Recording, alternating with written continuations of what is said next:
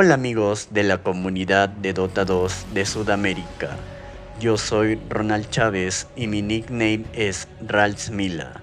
Bienvenidos al primer capítulo de la WePlay Animator, la segunda mayor del Dota Pro Circuit 2021.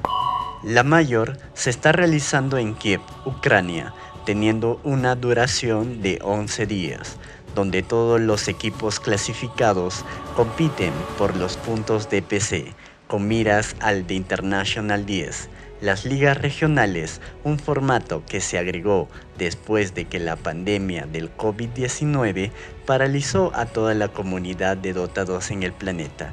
Estos son los campeones de las ligas regionales de Europa Occidental, China, Sudeste Asiático, Europa Oriental, Norteamérica y Sudamérica. Correspondientemente son Alliance, Team Aster, T1, Virtus Pro, Quincy Crew y Noping eSport que van directamente a los playoffs, seguido de los subcampeones de las ligas regionales que jugarán una fase de grupos correspondientemente son Team Liquid, PSG LGD, TNC Predator, Team Spirit, Evil Genius y Beast Coast. Y por último, las Card Seeds, donde tenemos a Nigma de Europa Occidental, Team Secret de Europa Occidental, PC Gaming de China, Invictus Gaming de China, Creation del sudeste asiático y AS Monaco Gambit de Europa Oriental. Abriendo el torneo con dos series empatadas y que se jugaron en simultáneo, Team Secret empataría en contra del AS Monaco Gambit, al igual que BC Gaming contra Nigma.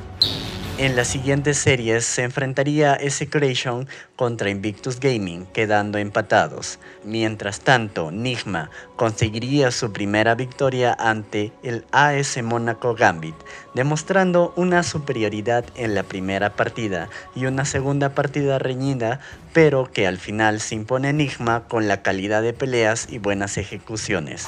Posteriormente, BC Gaming conseguiría su segundo empate del día en contra de un Team Secret que quería sentenciar la partida, pero errores de pelea y ejecución no lo permitirían. Las dos últimas series del día se cerraría con la victoria de Invictus Gaming contra Enigma y Creation terminaría su jornada consiguiendo su tercer empate contra BC Gaming. La tabla de posiciones quedaría con cuatro equipos que acumularon tres puntos, pero con diferencia de victoria-derrota. En el primer lugar de la Wild Card tenemos a Invictus Gaming con dos series jugadas, un empate y una victoria dejaría un score de 3 a 1, seguido de Enigma con tres series jugadas, un empate, una victoria y una derrota quedarían con un score de 3 a 3. En el tercer y cuarto lugar, correspondientemente tenemos a S-Creation y a BC Gaming con tres series jugadas, empatando sus tres series quedando con un score de 3 a 3 cada uno. En el quinto lugar tenemos a Team Secret con dos series jugadas y empatadas, dejándole con un score de 2 a 2. El sexto lugar lo ocupa el AS Monaco Gambit con tres series jugadas, dos empates y una derrota dejarían un score de 2 a 4.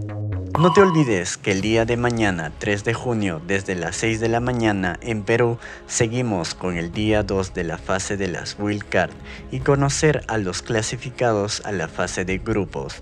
Pueden verlo por el Dota TV en el juego con comentaristas oficiales en español, gracias a 4D eSports como también en su fanpage del Facebook 4D eSports y 4D eSports 2 para que no te pierdas ninguna partida que se está jugando en simultáneo en la fase de las Wild Card. No te pierdas el siguiente capítulo del día 2 de la WePlay Animator para conocer a los dos clasificados para la fase de grupos. Resumidos, podcast de información rápida y concisa del mundo del eSport de Dota 2 en español.